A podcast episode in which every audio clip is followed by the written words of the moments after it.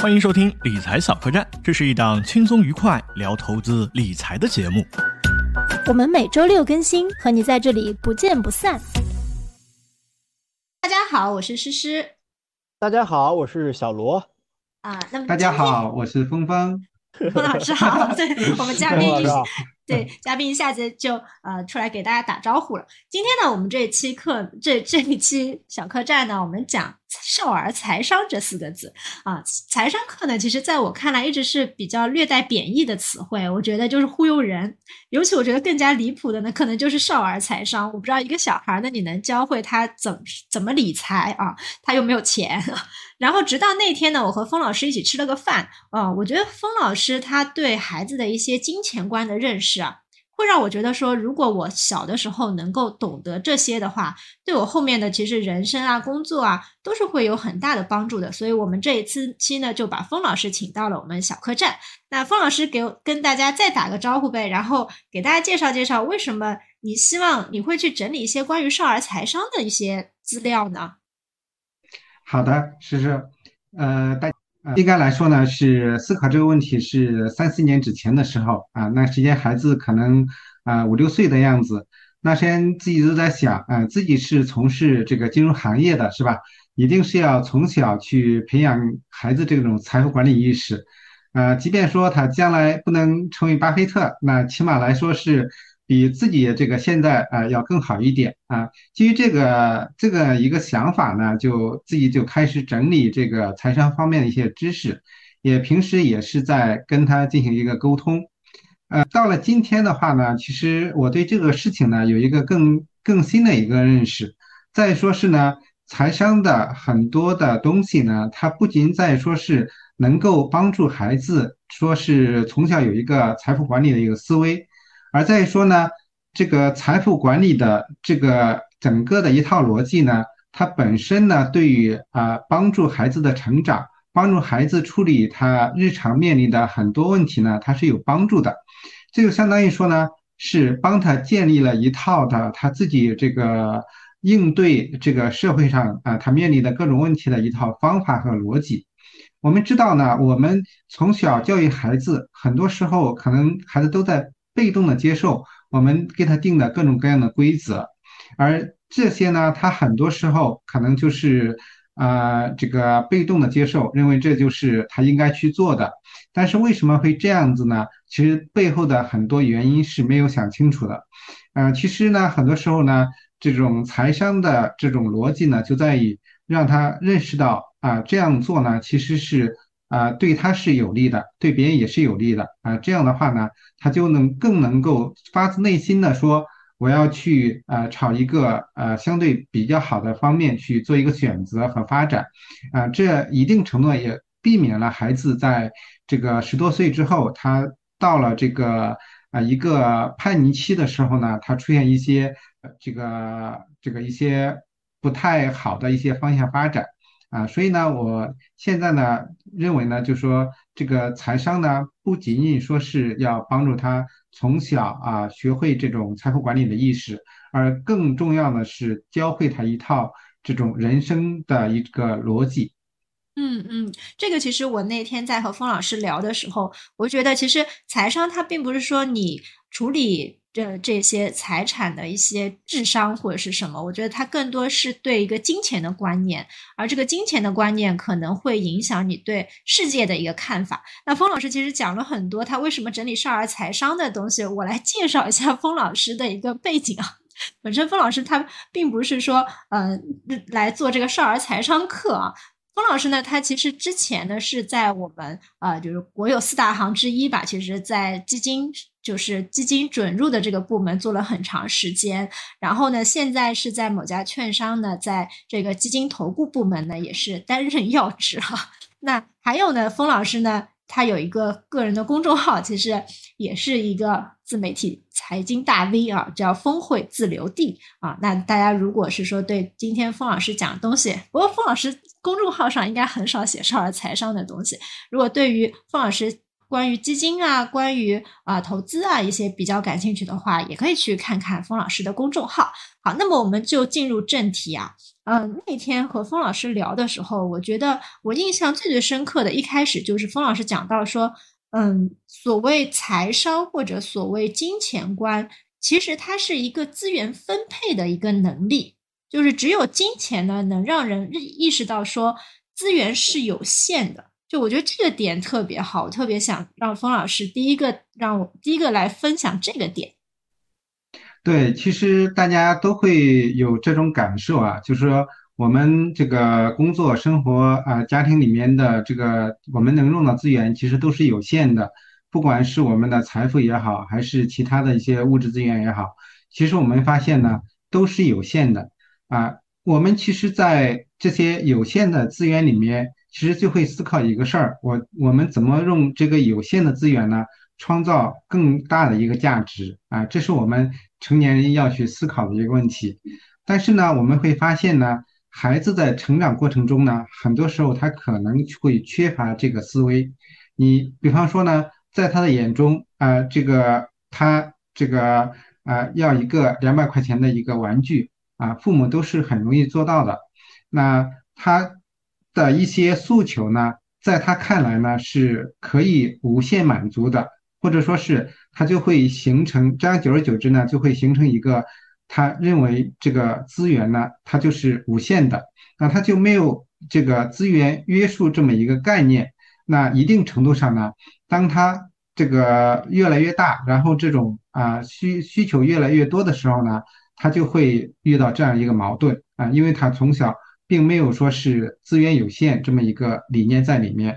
自然呢就说。他在这个资源无限的这么一个情况下呢，他自然呢也就没有说是我要去节约资源，我要去珍惜这些东西的一些习惯。你比方说我们家孩子是吧？然后我就会发现他有一个什么问题呢？就是他的铅笔呀，这个这些钢笔啊，经常都会丢。哎，为什么会丢呢？因为在他眼中，哎，我丢了之后，嗯，妈妈马上又要又会给我新的，那他就没有珍惜这种啊这种啊思维在里面。那所以后来呢，我们就啊，就是规定啊，他每天比如说只能带这个两支笔过去，然后呢，就是如果是他不见了，那他就会受到一定惩罚，或者说是呃用他的零花钱去买这样子，那就要让他意识到这个他所受的资源呢，它不是有不是无限的，它一定是有限的，他一定要想办法把他手上的有限资源呢发挥到最大化，那这样的话。其实他在成长过程中，他有这种思维在的话呢，他在这种处理他越来越面临更大的问题的时候呢，他就比较游刃有余。嗯，我觉得这个点确实就是资源分资源有限这个点，确实是让得让小孩知道，因为我觉得小孩你可能小的时候他是问傅老师要一个两两百块钱的玩具，大了以后可能他就要一套啊两百万或者两千万的房子，就他会觉得说。他一方面可能会觉得理所当然，就你给他东西，但是他认为理所当然的背后，他是认为说资源是无限的，嗯，所以我觉得这个点特别，嗯，我觉得确实是从从，尤其是从我觉得从经济学的维度来讲的话，经济学第一课的其实也是讲说这个资源是有限的，所以呢，资源才需要利益最大化。那其实我觉得小孩在学这个啊，怎么说财商也好啊，或者说学一些金钱的观念也好啊，如果他是套用经济学的这种理论的话，其实经济学有一个叫理性理性人假设嘛，就每个人都要追求自己利益最大化。但是平时我们在我我我也没有小孩，但是我看别人在教育小孩的时候，就会觉得就会。通常会教育，比如说我爸妈教育我的时候，就是你可能呃吃吃亏一点没关系，你要大气一点。但是如果从财商这个维度或者经济学的维度，有句话叫做要把孩子培养成不吃亏的周扒皮，就这一点，封老师你认同吗？呃，其实我不太认同的啊，我可能刚好相反啊，因为我们家的孩子呢，就只有一个孩子嘛，在家里面可能是。这个这个独生孩子、独生子女呢，还多少都有点占强这种这种这种情况。那实际上，所以我们更多的是要让他培养成学会吃亏的这么一个习惯。为什么要去学会吃亏这个习惯呢？其实我们给他讲了一个道理，就是说是这短期利益和长期利益的一个问题。啊，你会发现呢，如果你啊愿意去吃亏，那么你可能会这个获得一个比较好的一个人缘，那你可能跟别人的关系会处理的这个更好，那更多的人愿意跟你打交道，愿意跟你合作。那其实呢，从整体来看，从长期来看，其实你对你是更有利的，啊，或许这个问题呢，可以概括成就是你眼前吃点小亏啊，或者说是你眼前利益受点损，但是你放长来看的话呢，其实是对你是更有利的。其实我们成年人，我们就有这么一个体会，对吧？如果你啥事儿跟人家斤斤计较的话，你可能周围就没有朋友。但是如果你大度一点，你愿意去多吃点亏，愿意去让着别人啊，就比较谦让的话，你周围可能很多的朋友，那你反而是对你来说是更有利的。其实这个地方呢，还还有一个呃这个理论支撑呢，就是博弈论的，就说是一个隐形成本和隐性收益的问题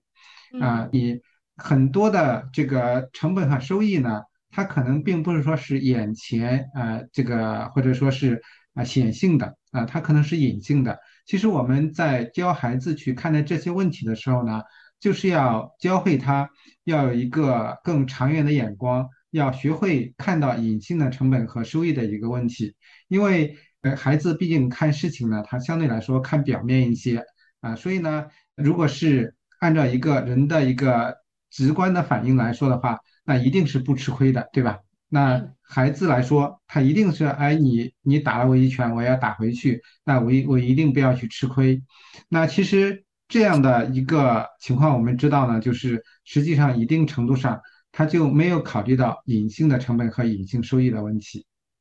嗯嗯，我觉得这个点其实是把大家平时的教育孩子的一些一些道理呢，更加的怎么说呢？学术化了，我觉得这这个确实是套上了一个经济学的帽子，就是尤其我们其实，在学博弈论啊，或者说学成本收益的时候，绝对不会把它和这种人生的道理联系在一起。小罗，我看你抓耳挠腮的，你在想些什么呢？我就很坦白的讲，我缺席了小时候的财商课。我仔细回想了一下，我爸妈就是很普通的工薪，像冯老师刚刚讲的，我小时候其实没有这种。所有的给我的钱，包括给我的东西，都是有成本的，都稀缺的。我应该把它们效用最大化。我没有这样的一个概念。例如说，给了我一块钱，我会拿它去买辣条。所以这一堂课是我在弥补我之前没有上过的财商课。我听了封老师讲的这些内容之后，我其实有一个问题，我特别想问封老师：您在对自己的孩子做一些财商教育的时候，你觉得孩子身上体现的哪一点是最让你当时有感触的？你能不能给我们讲讲发生在你和你孩子之间财商教育的一些故事啊？呃，我其实对我来说啊，不仅说是跟他讲了一个道理，或者说让他学会一个什么什么东西，其实对我来说还解决了一个跟孩子之间沟通的一个问题。啊，因为是孩子越来越大之后，你会发现呢，呃，跟间好像越来越没有话说了。一点的话，就是相对来说呢，你说去像小时候给他讲一个什么故事啊之类的。可能是引发不了他的兴趣了啊，特别是我觉得作为父亲的话，是跟孩子的交流这一块的话呢，很容易出问题的。我们知道呢，就是像小学、初中阶段呢，很多的这个呃学校的这种教育啊，就是辅导这些，可能都是妈妈在承担的啊。父亲很多时候在孩子教育中是很容易缺席的。那但是呢，对于一个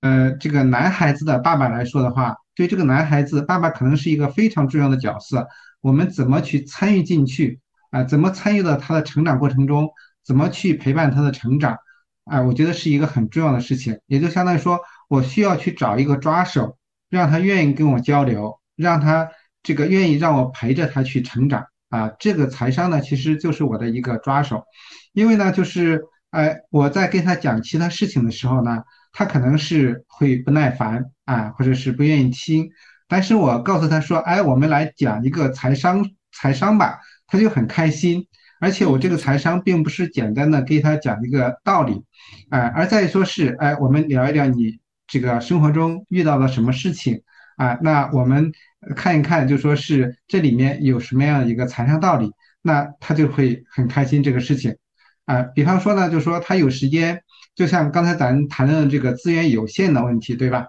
这个资源有限呢，我们说人生有这个不仅说是金钱是有限的，我们的时间也是非常有限的。啊，我们会发现呢，很多的孩子呢，他在这个时间安排上面呢，是很容易拖拉的。也就是说，他没有说时间有限这个概念的，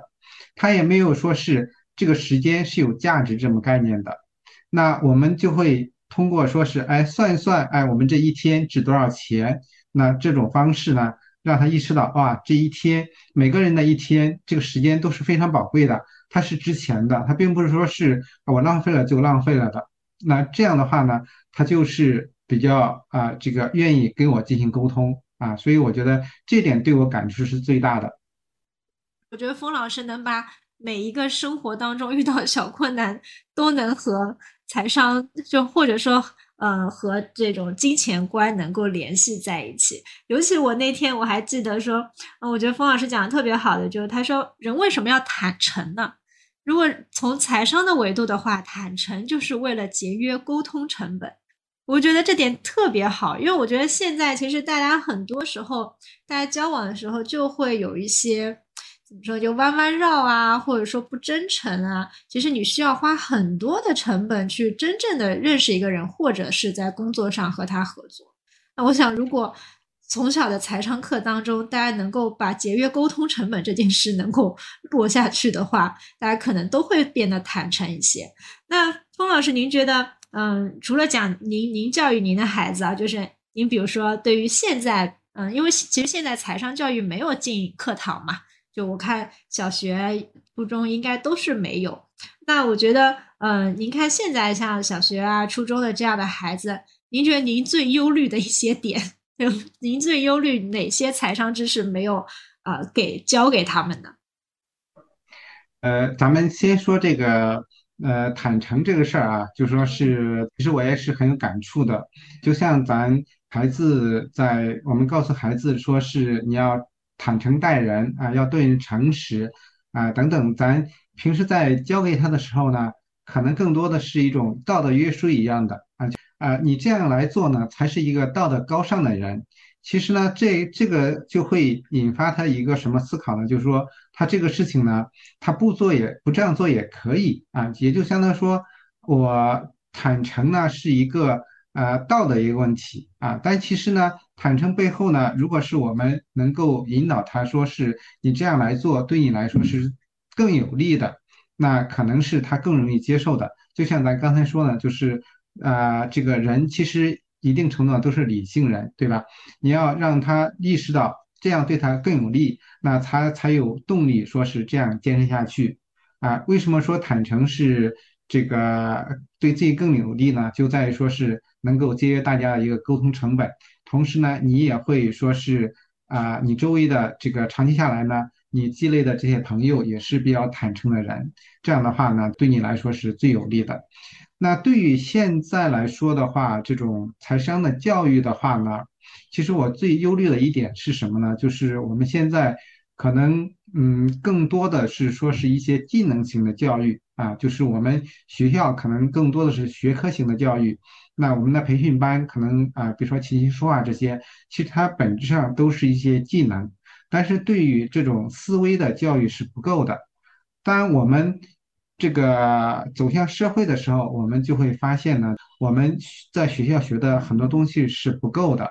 那很多东西我们需要的东西，我们并没有在我们成长过程中有一个很好的学习。啊，就像小罗老师。刚才说的啊，从小没有接受财商教育，其实呃，我们也都是一样的，就是因为自己觉得这个成长过程中应该是有这样的呃教育啊，然后应该是有这样的学习，那才会觉得应该是去啊尽自己的努力去教自己的孩子。你比方说呢，就是说可能我是啊读研究生的时候才开始学习这个啊金融和经济的一些知识的，那其实。我学完之后，我就发现我这个前面二十多年都在很多的道理都都还没有想明白啊，应该是早早的学习才对。那其实呢，我们回过头来看现在的孩子呢，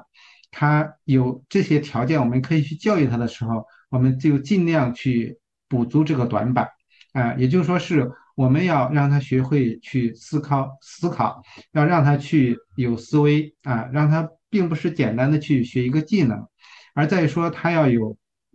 这个这些呃一些逻辑啊，就要能够应对他面临的这些问题啊，他要有自己的一套这个思维和逻辑体系，这样呢就是啊就就。就可以啊应对他将来这个人生面临的各种各样的问题，能够让他有一个比较正向的思维啊，有一个比较乐观的人生人生观。那这样的话呢啊，我想就可以避免他在成长中面临的很多问题。嗯，或者封老师这么说，就是我觉得，嗯，我自己看到的，比如说现在一些，因为有一些啊，比如说零零后啊，也开始进入职场了嘛。那嗯，本身我会感觉到说，嗯，他们比较容易遇到困难，或者说是嗯，畏难情绪有的时候会确实稍微有一些重，而且呢，有的时候我觉得，嗯，在协作上面可能会有一些问题。如果是仅仅从说，嗯，比如说让大家怎么去直面一些困境啊，或者说如何学会协作啊。这种在财商上面怎么教呢？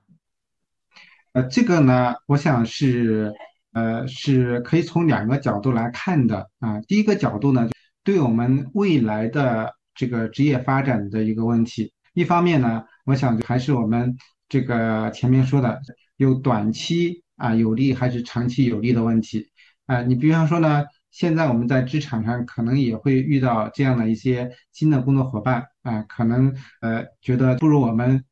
当年的时候那么吃苦耐劳啊，或者是不愿意吃亏等等，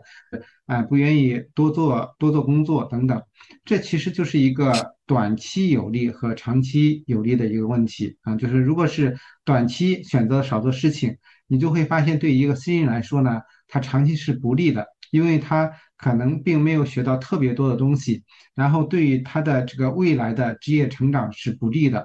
啊，所以呢，为什么这个很多人在说呢，在刚开始工作的时候，不要计较说是你拿的钱的多少，而再说是一定要想办法多做事儿，其实是一定程度上呢，就是在这么这么一个道理，它是一个长期有利的。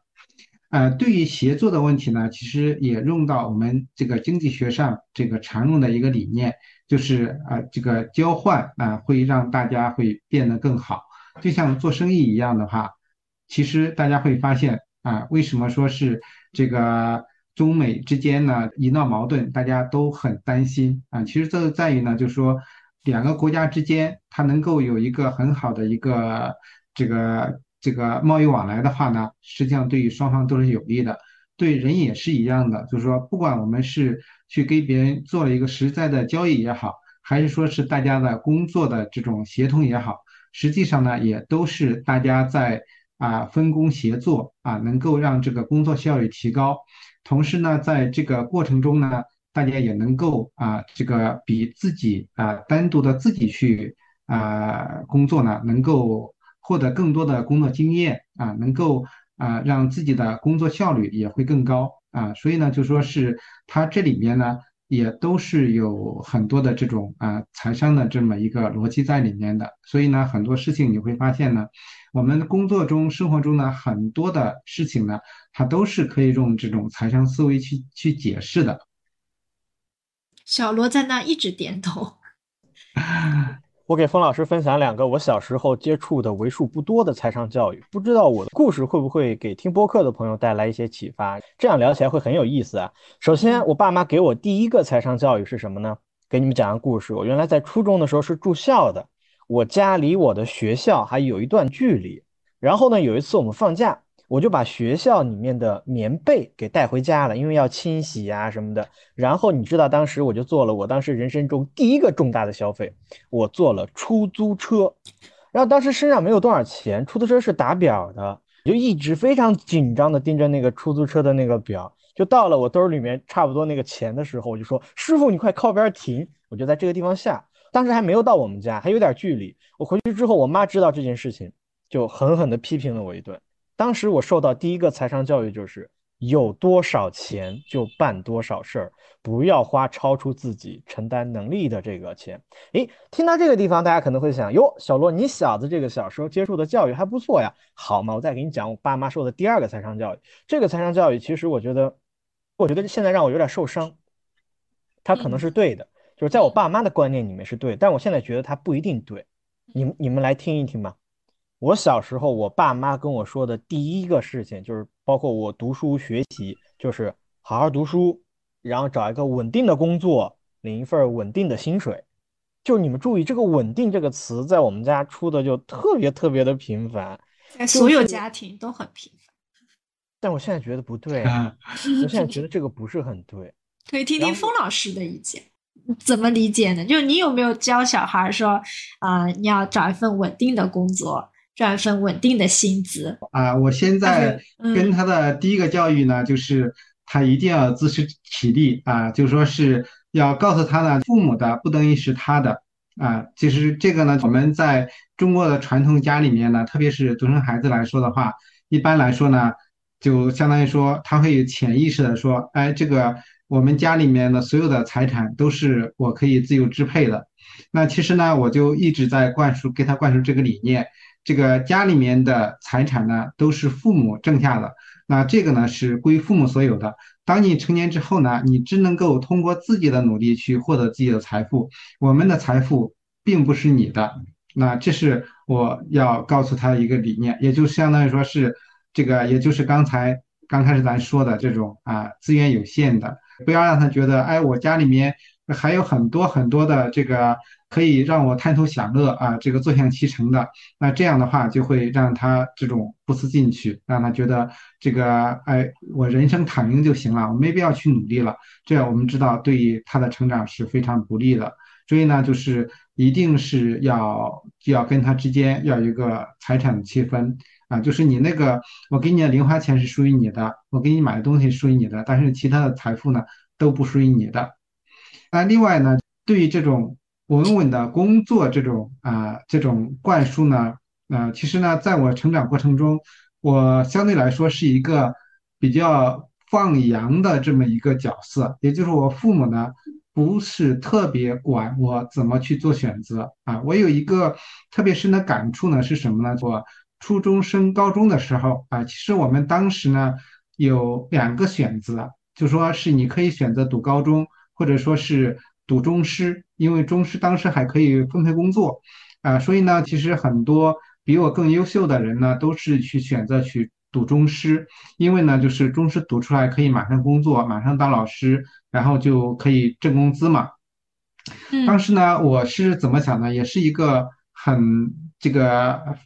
这个自然反应吧，就说我后来呢，我觉得是这上面呢，在这个财商知识里面呢，它是有这个道理的。我们有更多选择，比更少选择更好啊！你比如说是这个，对于我将来如果是想当老师的话，我读完高中，我再去读一个大专或者这个读一个大学，我同样也可以当老师啊，对吧？如果想当老师的，我没必要是非要去读个中师就来当老师了，对吧？但是呢，去除了当老师之外呢，我可能是读高中，我还可以有更多的职业选择。那所以呢，当时我就选择了去读高中。啊，其实这个也是跟我们的现在的这个职业选择的时候啊，我觉得也是非常有帮助的。也就是说，不要看现在我们拿了多少钱，而在于说这个职务啊未来的发展前景，它是可以有多个选择，还是只有一个选择的？如果是只有一个选择的，那可能就会不是特别好的。你像我在银行工作十多年嘛，现在我自己出来嘛。那其实呢，当时呢，我为什么选择这个基金这一块相对比较小众的业务呢？其实一个很重要的原因呢，就是虽然这块业务这这块的岗位呢，它在银行里面发展是受局限的，但是呢，它放眼到整个行业、整个社会来说，它的选择面是会更宽的。所以，我们我现在也看到有很多银行里面的同事啊，很焦虑。但焦虑的话，其实我们是要去反思一个问题：咱们在职业规划的时候，有没有给自己留更多的这么一个选择啊？如果是咱的一个岗位啊，你比如说一直在这个做柜台，或者是一直做某一项只有银行里面可以做的事情的话，那这个职业的选择面就会很窄，那你就只能从呃一条路走到黑，只能在里面熬。如果你想就是给自己一个更宽广的职业发展空间的话，你可以就是在这个发展方向上面可以有所选择的啊，这是我的一点感悟。嗯，我觉得特别有道理，就是稳定性的对面是多样性嘛。那其实，在财商的这个角度的话，多样性是对人更有利的。那我接着小罗的那个呃小故事，我分享一个我小时候受到的财商教育的反例吧，大家也可以评评理。因为我我也跟我爸说，我这次要录一期财商的节目，到时候给可以给他听一听。我小的时候，我爸妈有一个特别坏的习关于金钱的习惯。就是每当他们就是因为小的时候要小孩要陪伴嘛，那每当他们如果不陪我的时候，他们就会给我钱。就是比如说他今天呃，我记得比如说哎，爸爸出去玩了，对吧？就晚上不不陪我，那他会给我比如说一百块钱啊。然后比如说爸爸出去玩了之后呢，妈妈又想出去玩了，他会再给我五十块钱，就导致了我这种就是我会来回。的也不说骗他们钱吧，就是来回的要钱，就在各种情况下面会会去要钱。然后呢，因为可能钱来的有点容易，就会确实是造成一些大手大脚的这样习惯。包括说现在其实也会有一些，就是确实是有一些地方消费习惯是比较浪费的。当然也在改啊，但是我会觉得说，嗯。小的时候确实，如果父母给到这样的呃一个教育的话，确实会对后面的消费观、金钱观都会产生很大的影响。我说我好羡慕你呀！我你 你你是你是你是过来拉仇恨的是吗？那刚好我们两边是一个例子。封老师，您可以做一个鉴别，就是就是我小时候，我爸妈就会把钱看得很紧。我在学校。他们会非常精确的算出来我每一顿饭这个所需要花的这个钱，因为家里面确实也没有什么钱，然后把这些钱给我。最重要的是，我父母会反复的告诉我，他们挣钱很不容易，真的，这个我真的特别想说一下，其实是给我心里面留下了非常大的阴影，阴影，是导致我我不敢花钱，这导致我非常恐惧，我会甚至觉得我做错了什么事儿。这件事情直到现在，我心里面。都是还会有一些不好的感受，就就我觉得父母挣钱很不容易，然后我在学校我也不怎么敢吃东西。我那个时候我记得我上学的时候，我们那一顿饭有三块五的，还有四块多的，还有五块多的。哎，我经常会吃三块多的，三块多的是两个蔬菜。冬天的时候，我老家是湖北的，冬天的时候我们食堂会做一个土豆和一个白菜，这就是那个三块五的。我想到这个地方，我就好心酸啊！就冬天的时候，真的，我觉得就是我，我，我，我觉得我是有点抠门的，我是有点抠门的。我对钱特别的看重，这源于我小时候其实是没有很好的上一个正确的财商课。包括还有第二点，对啊，你说第二点，我倒不觉得我父母这个不对，就是他们的认知确实是这样。所以我觉得我这次实施主要实施组织的访谈嘛，我上来其实是想补补课。冯老师，给我做一个诊断。我觉得你还是比我好多了。我在当年的时候，就你更惨？对对对对，我你还是很精准，说是呃有这个能算出来是花多少有多少。我是呢是基本上是每个月的钱花到最后就不够了。啊，我当时的每每一顿的我们的这个餐这个吃饭的标准只有一块钱。我还是北北方的嘛，一块钱的可能就呃三毛钱的这个买个馒头，然后这个三毛钱买碗这个面条，然后再四毛钱打个菜，呃，基本上就一顿饭就解决了。啊，我确实很认同这个小老师说的这种呃父母的这种就是就很强调这个钱很来之不易。其实呢，就是一定程度上也限制了我们去把这个钱去花的。这个这个怎么去把它利用更好的一个问题啊？因为是这个，其实，在我们的成长过程中，啊，有很多的这个这种花费呢，它是远远比这个钱是更重要的一件事情但是呢，我相对来说呢，我觉得我是有这种，也是有这种阴影啊。但是呢，我相对来说呢，因为这个相对来说父母管的不是特别多嘛，然后所以呢，我觉得比较值得的，那我可能是会呃自作主张的去去把他这个钱稍微多花一点。你比方说呢，当时呢，就是我们的这种教辅资料其实很少的，学校发的这些这个这个这个教材呀之类的。然后呢，有一次呢，我们有一个老师啊，他这个发现有一个这个教辅材料特别好，因为那个年代教辅材料其实也很少，是吧？那他就觉得那个这个这个是很好的。然后呢，他又知道我们家庭的条条件不太宽裕，是吧？啊，所以呢。这个他就不太很确定的在跟我说啊，就说你看你这个这个书还是挺不错的，你看你要不要买一本来学习一下啊？后来呢，我还是咬咬牙去把它买了的。也就是说是实际上呢，我们确实是经受这种苦难教育的人之后啊，就是确实在这个花钱的过程中啊，确实有一些本来应该去去去花的，可能没有花够的这么一个情况。啊，但其实是我们这个特别羡慕的一种情况，就是还可以有一些富裕，是吧？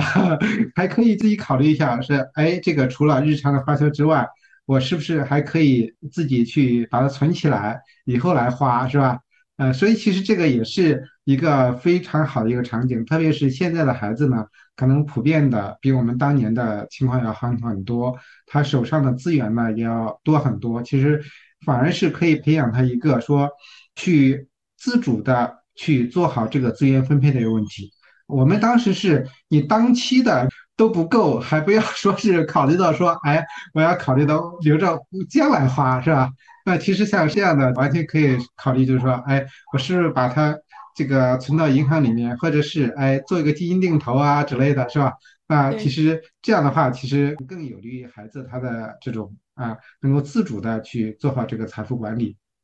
我就缺失了一堂如何存钱、如何理财、如何存钱吧。我觉得应该教育小孩把钱存下来。我觉得所所有的理财的第一步都是存钱，我就缺失了这一堂课，然后导致把钱都花完。行，那嗯，其实最后一个问题啊，就是我想问一下冯老师。就如果回归到财商的一个本质，我觉得，嗯，所谓财商其实应该是要教大家赚钱的。那如果是少儿财商的话，我们应该如何培养孩子来赚钱呢？这个和他，嗯，比如说他平时因为还要学习啊之类的，这个会矛盾吗？呃，这个呢，我觉得是不矛盾的啊，也就是说是。我们的很多的这个嗯东西呢，它是可以用钱去衡量的。这个呢，我们实际上叫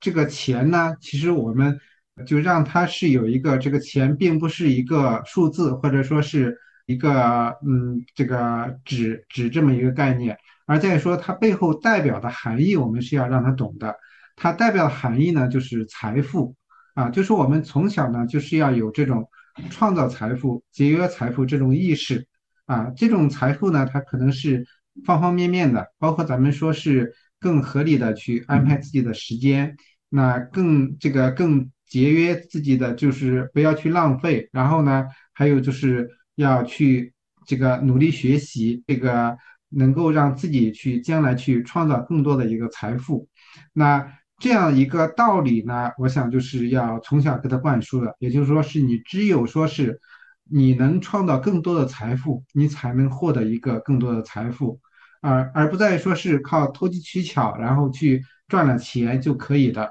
啊，也就是说是这个这个赚钱呢，是一定是我们是要去鼓励他去有这种思维的，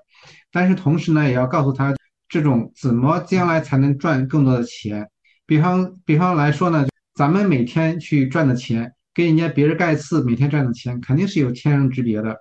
哎，为什么会有这样的差异？那很大程度上在于说是在前面的整个成长过程中，大家可能有差异的。别人创造的这种社会财富就是比我们创造更多的，所以别人是拿的更多的啊。所以呢，其实。这个思维呢，它也可以回归到说是你现阶段要去啊努力的提升自己的这种能力啊，去增长自己的知识，这样同样的一天二十四小时，你就可以比别人创造更多的财富，这样你也就能够获得更多的财富。啊，这是这么一个逻辑啊，所以呢，我想就是啊，跟孩子之间啊，不用回避说是赚钱的一个问题，但是要把背后的道理要告诉他。那这样的话呢，他才知道我现在最应该做的事情是什么啊，包括是刚才咱说的这个应该把钱存起来的一个问题啊，这个实际上呢，这里面还会有一个道理在，就是不仅说是要把钱攒起来将来花啊，就是要有这种财富积累这种意识，而且还要有这种财富增值的意识。我这个钱不，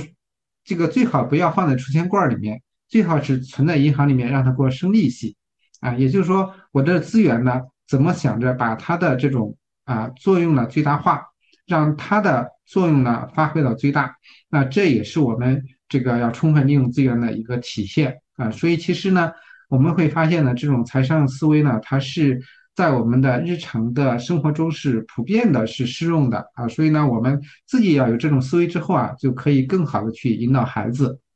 嗯，我觉得是的。其实很多人他避讳呃孩子谈钱，就觉得谈钱俗气嘛。但是我觉得确实就，我觉得合所有合法的赚钱都是应当鼓励的，不管他是小孩还是大人。那小孩呢，其实我们可以既教他做好人，又教他赚好钱。嗯，那其实今天的时间也差不多。嗯，那我想呢，最后我们可以做一个总结啊。那小罗呢，今天是临时来参加 我们的这个啊。我们的这个谈这个交流啊，那就由小罗代表来为我们来总结今天你学到的三条最有用的少儿财商知识吧。你你们觉不觉得他很过分？我临时来参加还让我总结，你们打个字儿说吧，他是不是很过分？是，我觉得倒不是说我来总结 封老师怎么谈的，这个由封老师自己来说自己框架会更好。我想说说我听完之后结合我自己的生活。以及我抱着一开始我要弥补我童年没有童年的缺失教育。如果我现在是一个父母，或者说让我重新的再来一次，首先第一点最重要的一点，我要告诉我的孩子，告诉我自己，钱是通向幸福生活的工具，它不是幸福。第二最重要的就是钱，如果可以让你和你身边你的亲人、你的朋友有更好的关系、更好的感情，感情永远是第一位，钱才是最后面的。第三个，身体健康很重要。另外，多学习，这就是我今天的感受。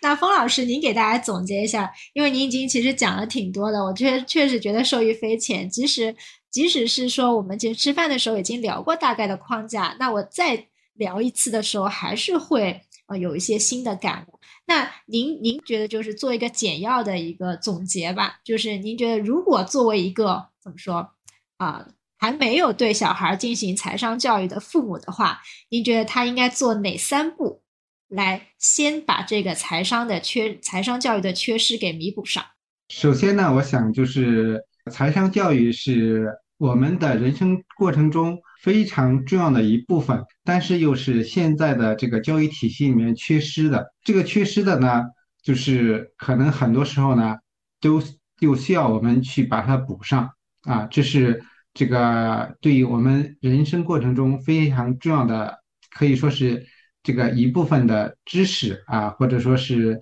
啊，我们需要学习的一项内容啊，是我们应该来说呢，不管是学校的教育还是整个社会的教育呢，它相对比较缺失的。